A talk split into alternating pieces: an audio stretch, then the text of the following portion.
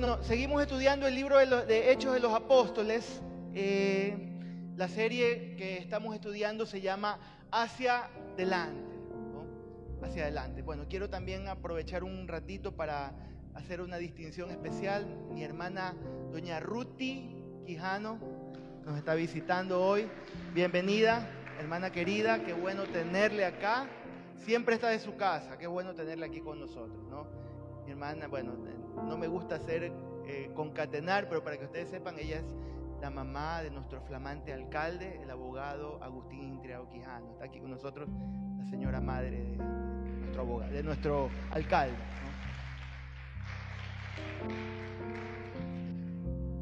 Bueno, como les decía, pues estamos estudiando el libro de los Hechos, la serie hacia adelante.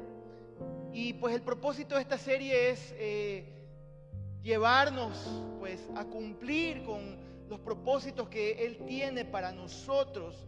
Y el día de hoy pues quiero hablar sobre el compromiso.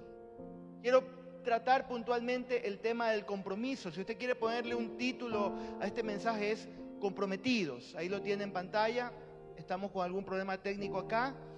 Pero sería bueno que hoy podamos ver cómo la iglesia primitiva cómo la iglesia del principio pudo entender el compromiso y cómo sus líderes fueron personas que se comprometieron con la obra del Señor, se comprometieron con Dios, no tuvieron reparo en ir pues a involucrarse de una manera tan profunda para cumplir con los propósitos de Dios. Yo no sé si usted se ha dado cuenta, mis amados hermanos hermanas, ¿no? Pero hoy en día Casi nadie quiere tener compromisos. La gente le huye a los compromisos en estos días. No le gusta comprometerse a largo plazo. Cuando llegó la pandemia, eh, todo el mundo quedó con una incertidumbre en toda la parte económica, comercial.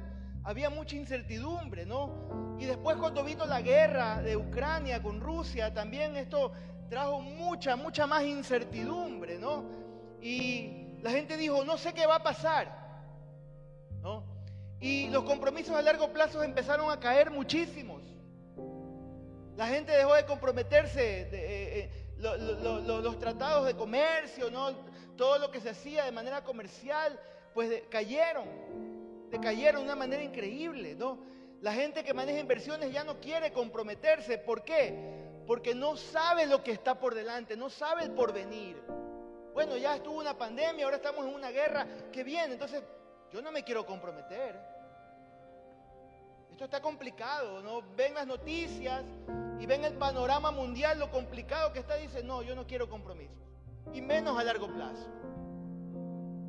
Pero déjeme decirle, mi hermano, mi hermana, que esto de la falta de compromiso no es nuevo. Esto es algo que se viene viendo por, por mucho tiempo, ¿no? A través de la historia, cada persona cada vez menos se quiere comprometer, cada vez menos quiere tener compromisos, ni con un trabajo a largo plazo. Los jóvenes de ahora, los millennials, los centennials, ya no les gustan los compromisos a largo plazo. Ellos prefieren ser freelance, ¿no? Manejarse de manera libre, ¿no? Y si pueden viajar por el mundo sin tener ninguna atadura con nadie, lo hacen, ¿no? La gente ya no quiere tener compromisos a largo plazo, tampoco la gente quiere comprometerse en un matrimonio. Hoy en día es muy fácil, bueno, vámonos, vivamos en una unión libre, a ver qué pasa. Si nos va bien, pues ya, ahí, ahí formalizamos algo. La gente no se quiere comprometer con un matrimonio, tampoco con inversiones a largo plazo.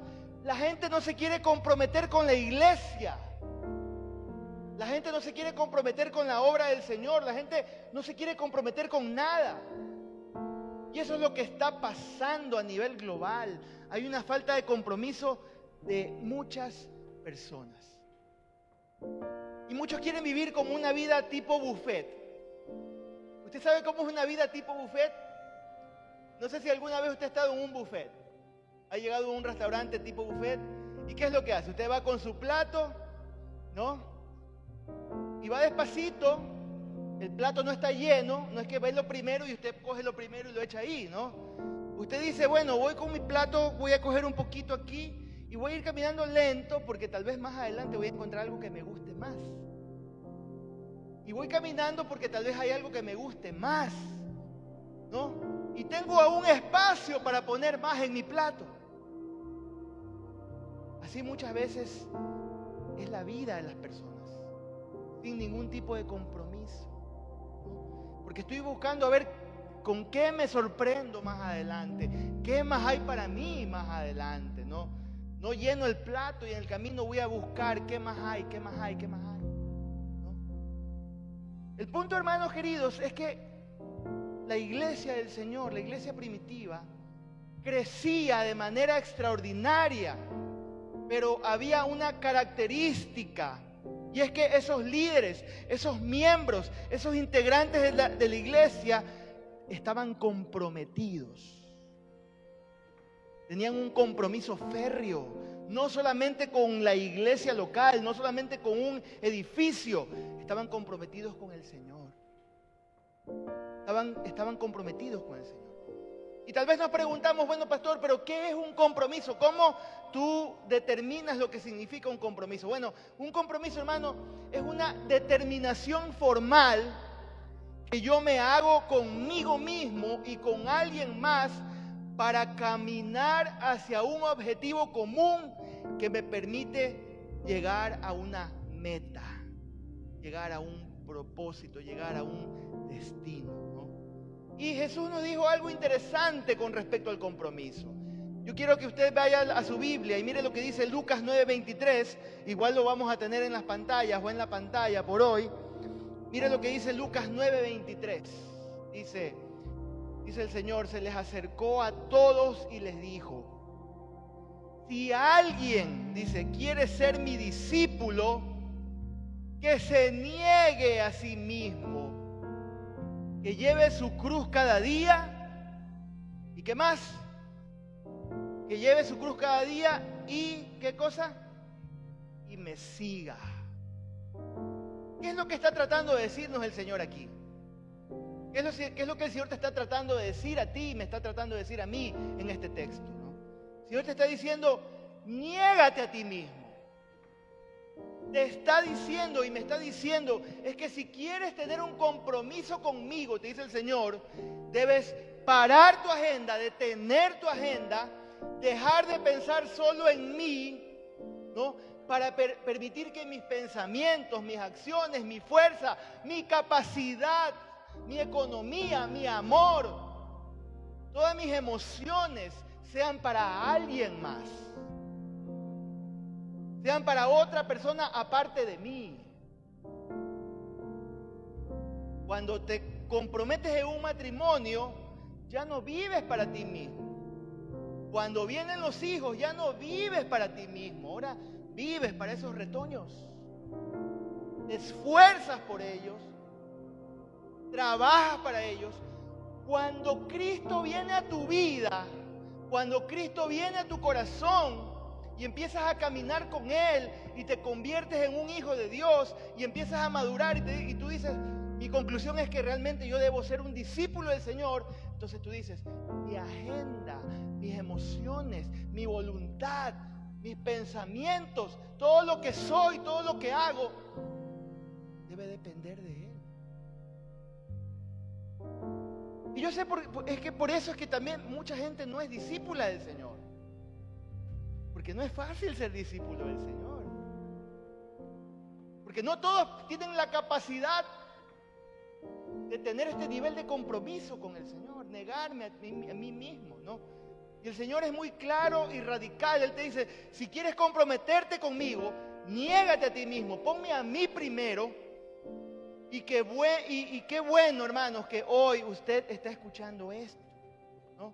Porque hay muchos que no viven comprometidos con Cristo.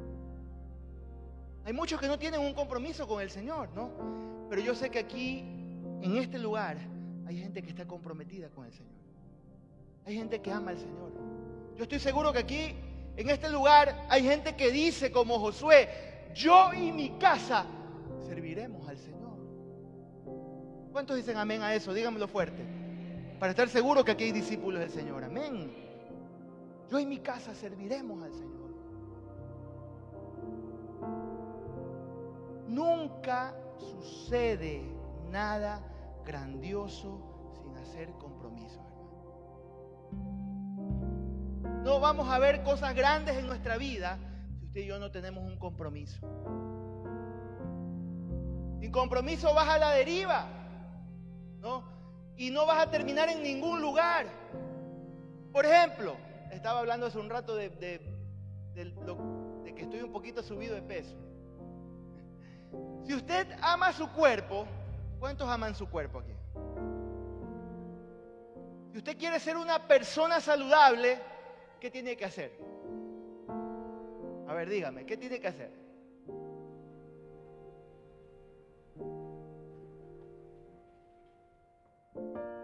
Tiene que comer saludable. ¿Sí o no?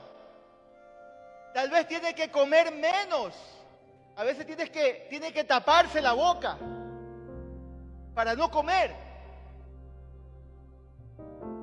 Pero va en medio del camino en la noche con los amigos y le ponen ahí una chuleta asada.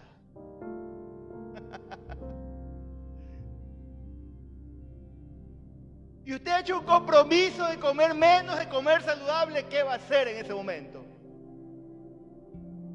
¿Qué hace? ¿Qué es lo que normalmente hacemos? Rompemos el compromiso por esta noche. Ah, mañana veo qué hago. Mañana ayuno todo el día, dice. ¿No? Rompes tu compromiso, ¿no? Y ese colesterol, esos triglicéridos están arribísima, están ahí, pero tú no, por hoy voy a romperlo porque no me puedo resistir. Hasta una lágrima se me está saliendo de ver esa chuleta ahí. Hermanos. Y muchas veces decimos, te amo, Señor. Tú eres todo para mí, Señor. Tú eres, tú tienes el control, cantábamos hace un rato. Tú eres lo mejor de mi vida. Pero con mi vida hago lo que se me viene en gana. Y muchas veces esas palabras que decimos son solo de la boca para afuera, Que lo diga así. Decimos muchas cosas cuando le cantamos al Señor cuando profesamos nuestra fe, cuando hablamos. Pero con mi vida, con mis acciones, con mi voluntad, con lo que soy, hago lo que se me viene en G-A-N-A ganas. Ese, perdón, ganas. Porque si, hermano, si, y si usted canta y dice, Señor, te amo, te adoro, tú tienes el control, hermano, pero si su vida, si con su vida usted hace lo que le viene en gana, déjeme decirle, hermano, que esas palabras no tienen valor, porque realmente no hay un compromiso, un peso que den fuerza a esas palabras.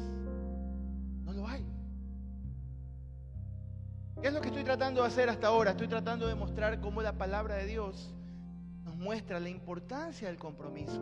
Cuán importante es para la Biblia el compromiso. Mire lo que dice, por ejemplo, Apocalipsis 3.1. Dice la palabra del Señor en Apocalipsis 3.1. Escribe al ángel de la iglesia en Sardis. Léalo conmigo, si puede, léalo en la pantalla. Dice, esto dice el que tiene los siete espíritus de Dios y las siete estrellas. Miren lo que le dicen a ese pastor en la iglesia de Sardis y a la iglesia que está en Sardis. Dice, conozco tus obras, tienes fama de estar vivo, pero en realidad estás, ¿qué cosa? ¿Estás qué cosa? Estás muerto. ¿Qué es lo que le está diciendo el Señor al ángel o a la iglesia en Sardis? Le dice, tú tienes fama de estar vivo, de estar comprometido.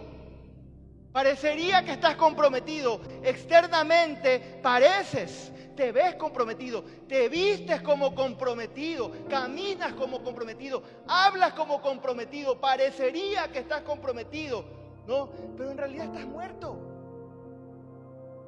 En realidad no se ve ningún compromiso en tu vida conmigo, le dice. ¿Y a quién le está escribiendo? A ver, dígame usted, ¿a quién le está escribiendo? ¿Le está escribiendo a un mundano? ¿Le está escribiendo a un impío? ¿Le está escribiendo a la iglesia de Sardis, hermanos? Está escribiendo a la iglesia del Señor. Y muchas veces así andamos nosotros. ¿no?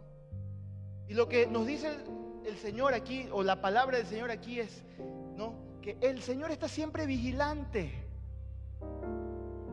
Está siempre viendo. ¿Quiénes son los comprometidos? ¿Quiénes son los que adoran? ¿Quiénes son los que me aman, los que me obedecen? Por algo el Señor le dice a la mujer samaritana, el Señor está buscando, no es que están ahí regados por donde sea, Él está buscando adoradores comprometidos. Está buscando gente que realmente le ame. Él está esperando, Él está viendo cómo nos movemos, cómo caminamos, cuál es nuestra pasión, si estamos apasionados por Él, ¿no? Y gracias a Dios la iglesia primitiva tenía gente con un compromiso impresionante, hermano. Gente realmente comprometida con el Señor. Ahora sí, miren, vamos a abrir en Hechos 18. Y quiero compartirle tres cosas importantes que yo veo aquí de Pablo y de sus colaboradores, ¿no?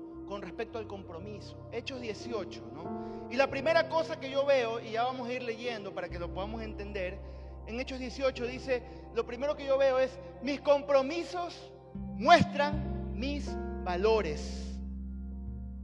Lo que está diciendo aquí es, mis compromisos muestran lo que realmente es importante para mí.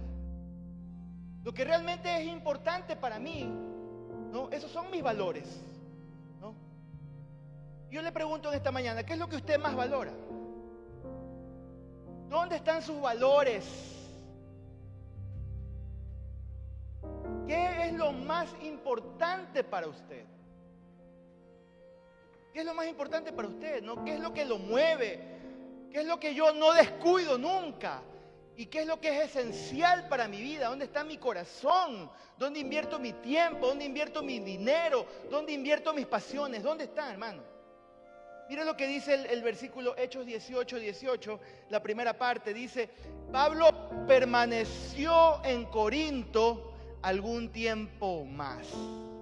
Hasta ahí me voy a quedar por un momento. Vuelvo a repetirlo. Pablo, la primera línea dice, Pablo permaneció en Corinto algún tiempo más. Corinto, hermanos, vamos a estar en la ciudad de Corinto por hoy. Corinto era una ciudad que tenía dos puertos. Era, era como un canal, ¿no? Muy estrecho, donde llegaban muchos barcos, había mucha la, economía se movía mucho, ¿no? Era, era un puerto como Manta. Pero este, este, este lugar tenía dos puertos. Y esta ciudad era una ciudad muy inmoral. Había la prostitución cúltica en este lugar, ¿no? Había mucha prostitución, ¿no? Y cuando los, los marineros llegaban a esta ciudad, estos hombres llegaban desesperados por buscar los lugares de pecado. Era un lugar, lugar pues entregado a la inmoralidad. De hecho, el verbo corintiar era vamos a fornicar, vamos a irnos de inmoralidad, vamos a irnos de farra, vamos a irnos de relajo, vamos a hacer lo que queramos. ¿No? Vamos a desenfrenarnos, eso significaba corintiar. ¿no? Y estos marineros llegaban a esta ciudad ¿no? a buscar lugares de pecado. ¿no? Y recordemos, hermanos, que Pablo está en, su segundo viaje. ¿En qué viaje está Pablo? Está en su segundo viaje misionero. Pablo viene pasando por Filipo. ¿Usted recuerda qué le pasó a Pablo en Filipo? Lo metieron a la cárcel. ¿Recuerda que Pablo estaba en la cárcel? Estaba con, con Silas, estaba cantando himnos. ¿Y qué pasó? un terremoto. Toda esa familia del carcelero se convierte. De ahí Pablo sale de Filipo, ¿no? Y va a Tesalónica, predicando la palabra. ¿Qué pasa? Lo expulsan. Él tuvo que salir huyendo porque lo iban a matar. ¿Y qué pasa con Pablo? Pablo tuvo que seguir corriendo, ¿no? Y se fue para Berea. Dice que en Berea la gente era más noble, la gente estudiaba más, la gente quería escuchar, estaban hambrientos de la palabra de Dios, ¿no? y la gente era muy noble, ¿no? Pero de pronto, mientras Pablo está ahí en Berea, los de Tesalónica se enteran que Pablo está en Berea predicando la palabra. ¿Y qué hace esta gente? no conforme con que lo que lo andaban persiguiendo en Tesalónica, se van de camino, viajan mucho para irlo a buscar a Berea, a visitarlo a Berea, ¿no? Para irlo a sacar, ¿no? Para hacerle daño, para entorpecer la obra del Señor, ¿no? Entonces, Pablo se va para Atenas, donde él está esperando a Silas y a Timoteo. Perdón, que, déjeme contarle bien este contexto para que lo entendamos, ¿no? Pero Silas y Timoteo están demorando, no llegan. Y está ahí él esperando, ¿no? Pablo comparte el Evangelio en Atenas. Ahí recuerden donde está la, imagen al Dios no conocido. Hay muchos dioses para todo el mundo, lo que, quieras de dioses. Y encuentra ahí el Dios, él les predica. Se burlan de él, algunos creen en él, pero le dicen, ya te oiremos en otro momento, palabrero, le dicen, ¿no? ¿Y qué pasa? Pablo en ese momento empieza a sentir solo empieza a deprimir un poquito. Entonces Pablo se va para dónde? Se va para Corinto.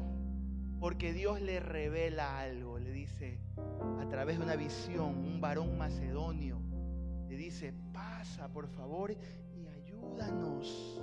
Ven y ayúdanos. Entonces este hombre, Pablo, aunque él no quería, no tenía ninguna ganas de ir a Corinto. Se nota claramente en el, en el pasaje que él no quería ir a Corinto. Pero sin embargo, por el compromiso que él tiene con el Señor, él, él, va a Corinto porque tiene un compromiso de llevar el Evangelio de Dios. Y muchas veces usted pasará por momentos de desánimo, hermano. Usted pasará por momentos que no son los mejores momentos de su vida. ¿Qué vamos a hacer en ese momento? ¿Nos vamos a desanimar? ¿Vamos a tirar la toalla? ¿Vamos a dejar botado lo que, lo que estamos haciendo? ¿Vamos a dejar botado nuestros negocios, nuestros trabajos? La responsabilidad que tenemos, ah, porque estoy desanimado, estoy bajoneado, no quiero hacer nada. Entonces, Pablo no hace eso, hermanos. Aunque él no quiere ir a Corinto, él tiene un compromiso con Dios. Él tiene un propósito que él debe cumplir, ¿no? Aunque no tiene ganas él lo cumple. ¿Sabe por qué, hermano? Porque cuando nosotros no tenemos ganas o estamos desanimados o estamos pasando por un tiempo triste de persecución, de dolor, pero aún así seguimos en el propósito de Dios, el Señor es glorificado. El Señor se glorifica porque ve tu corazón, porque ve tu disposición, porque ve el deseo que tú tienes de agradarle a Él. Y recuerde algo, mis hermanos. Así como los de Tesalónica fueron a sacar a Pablo de Berea, algunos de ustedes están siendo visitados por los de Tesalónica. Usted está creciendo en Dios. Usted tal vez ya está discipulando a otros. Se mantiene en integridad. Pero los de Tesalónica lo están rodeando, lo están desanimando, quieren sacarlo de Berea con un del propósito que Dios tiene para sus vidas, ¿no? Y es el mismo diablo que no quiere permitir la obra del Espíritu Santo en usted. Es el mismo Satanás que está tratando de, obstruir, ¿no? Que, el, el Espíritu de Dios se mueva en su vida para que el propósito de Dios no se cumpla, hermano, tu con tu esposa, con tus hijos. El enemigo siempre van a venir los de Berea, esos de Berea espirituales, a, tratar de, fastidiarte. Te van a venir a visitar, a tratar de desanimarte, así como con Pablo. Pero es, el momento cuando usted y yo entendemos, yo tengo un compromiso férreo con el Señor.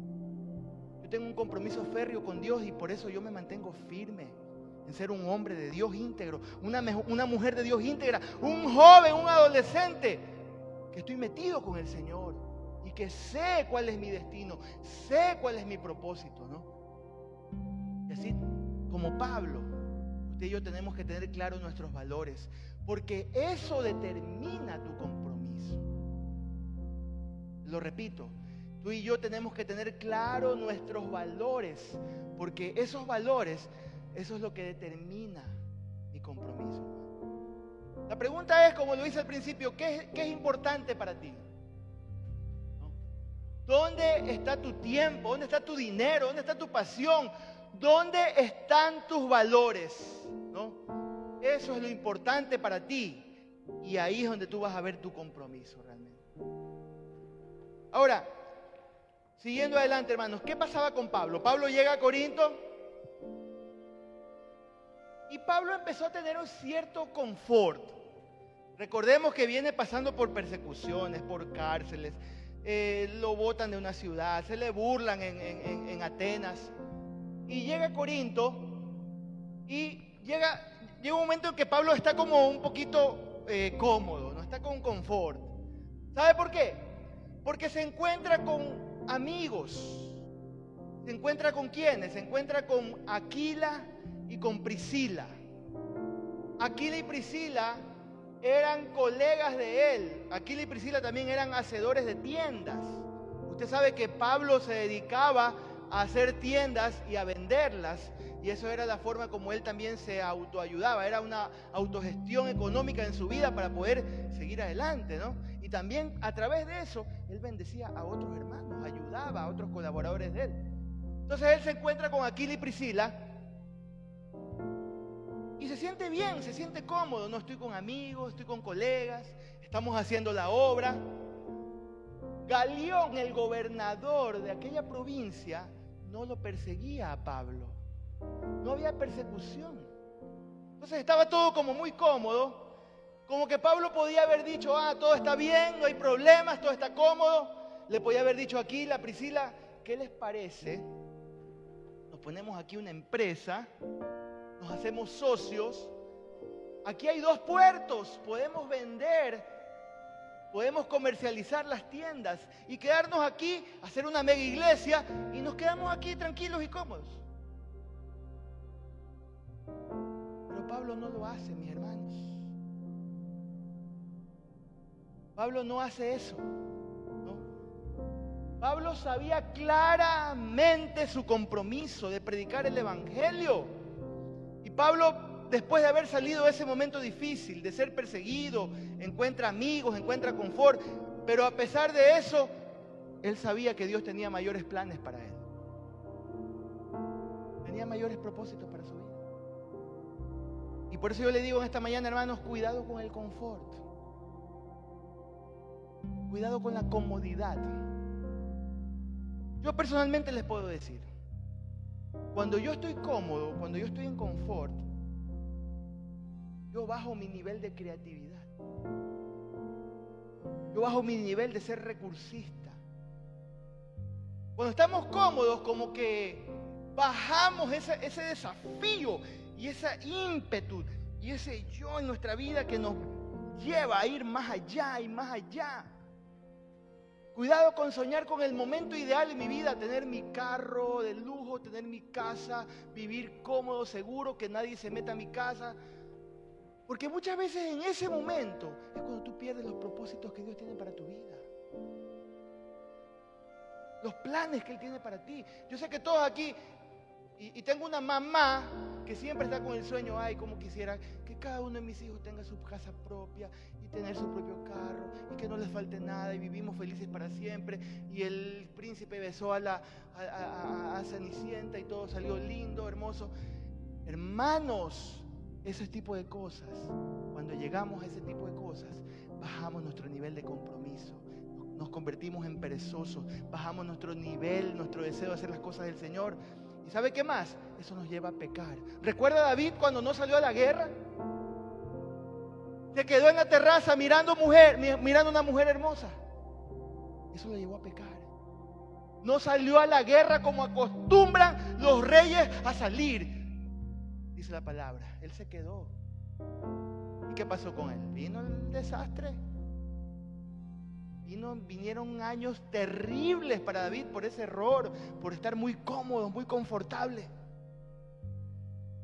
Cuidado con el confort, hermano, porque eso nos baja nuestra creatividad, nuestro desafío. ¿no? No, no algo, hermanos.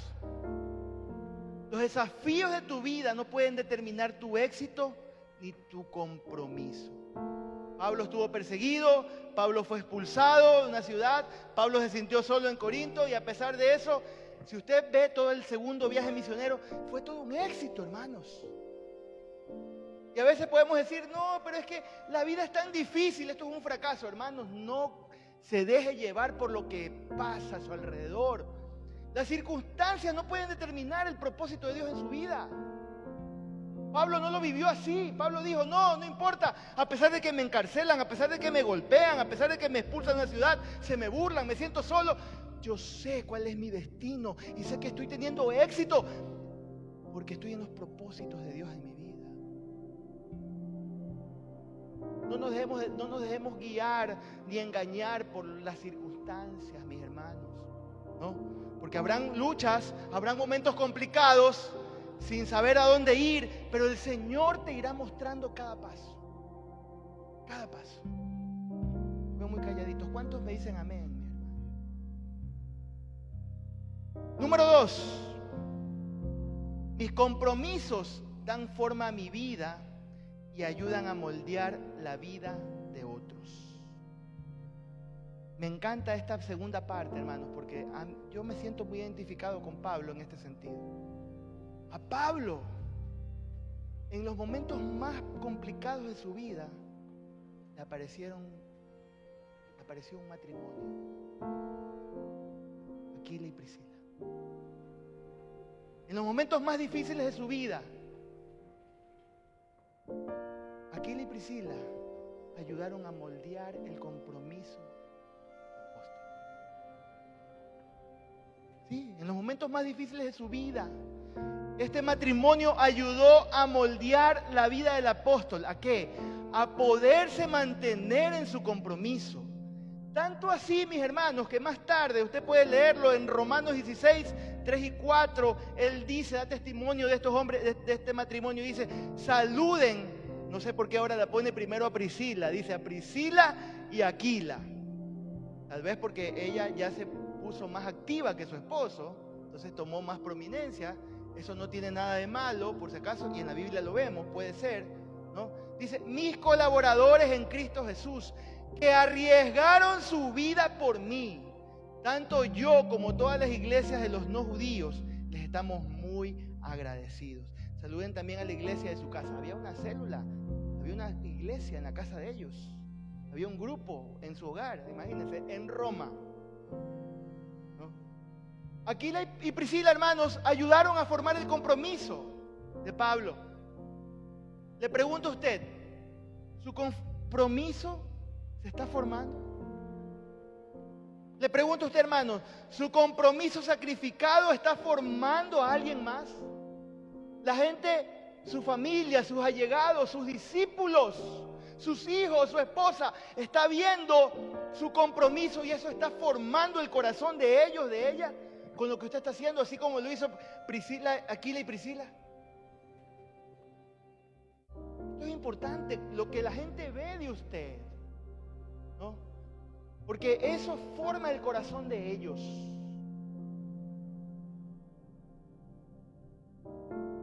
Mi compromiso aquí, como pastor, debe ser, y creo que trato de lucho por esto, es que yo pueda formar el corazón de ustedes por el ejemplo que yo tengo que darles con mi vida. No soy perfecto, tengo mis errores, pero en general necesito yo hacerlo. ¿Para qué? Para que ustedes digan, sí, yo quiero ir con usted, pastor. Yo quiero caminar con usted. Usted está formando en mi corazón un compromiso por lo que yo veo en su vida. Pero mi pregunta, ¿usted lo está haciendo con sus hijos? ¿Usted lo está haciendo con su esposo?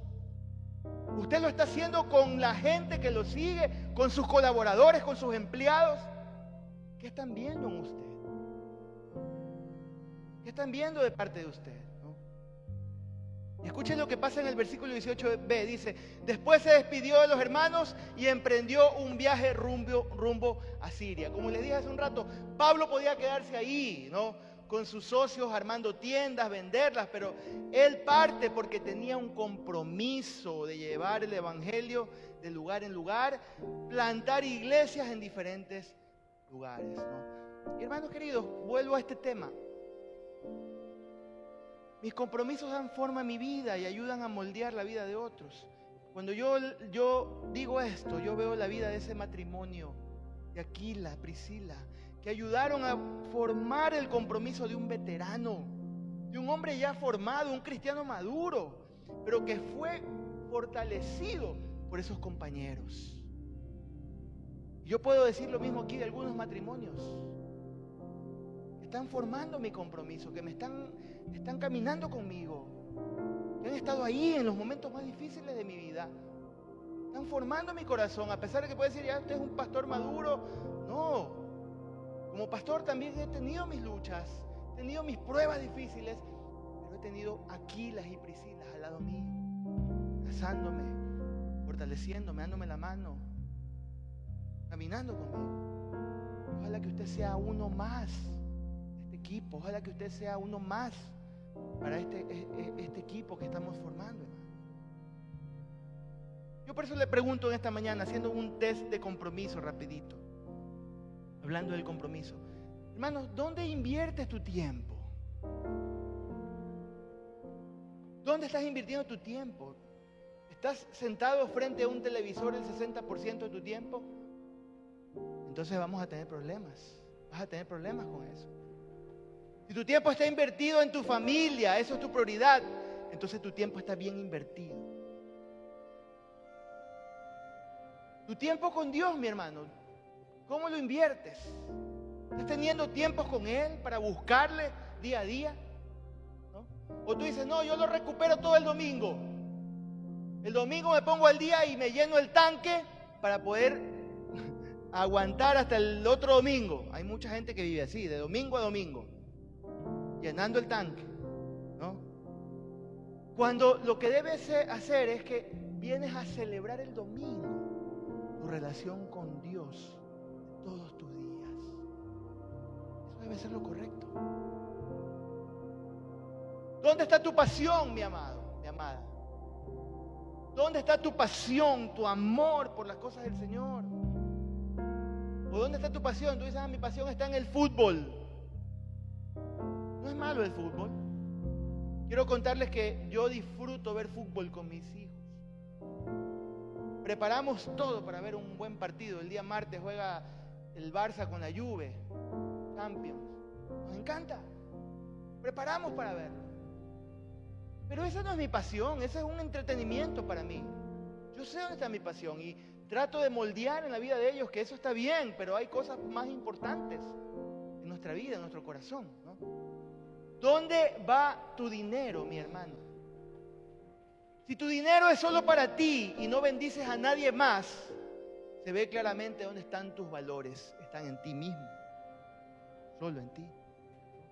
Pero si tu tiempo, tus pasiones y tu dinero pasan por ti para bendecir a alguien más, entonces sí hay compromiso.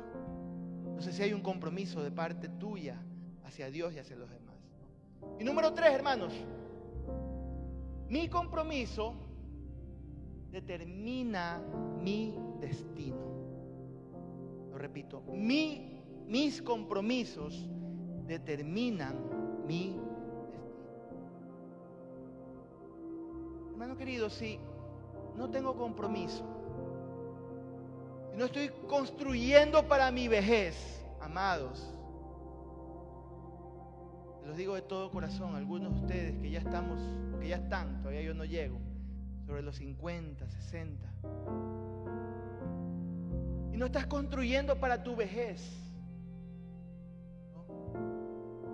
Si no me estoy preparando para terminar bien, si no estoy cuidando mis relaciones, si no sirvo y no hago una familia espiritual sólida, ¿no? Donde pertenecer, ¿no? Entonces el final de mi destino será complicado, mis hermanos, ¿no? Porque no tienes compromisos que te llevarán a un destino claro. Es tiempo de empezar a pensar en eso. ¿Dónde estoy echando raíces? ¿Con quién estoy echando raíces? ¿Quiénes son las personas que realmente en las que debo yo invertir mi vida? Familia, mis hijos, mis hermanos con los que comparto, mis discípulos, la comunidad donde me, congrego. Ahí es donde usted y yo tenemos que pues sembrar, sembrar, sembrar. ¿Saben por qué, hermanos? Porque los años pasan y los años pasan muy rápido. Muy rápido. Estos días que pues estuve de vacaciones, también estuve viendo algunas fotos. Vi unas fotos de, mías de hace 10 años atrás, imagínense. Y uno dice, wow, ¿dónde se fueron los años? ¿Dónde se fueron los años? ¿Cómo pasa el tiempo, mis hermanos? Y las fuerzas no van a ser iguales. Por eso usted y yo no, tenemos, no debemos dañar nuestros compromisos. ¿no? no dañes tus compromisos con las personas que realmente importan. Ahora que tienes aún tiempo y fuerzas, comprométete más con los que realmente valen la pena. Compromete tu corazón con ellos. Pero también dedícate a servir al Señor. Dedica parte de tu semana, de tu vida a servir al Señor. Regálale dos horas de tu semana al Señor para disipular a otros. Regálale el domingo en la mañana al Señor para venir a servir con los ujieres, el equipo de servidores. Necesitamos gente para poder ayudar con los niños.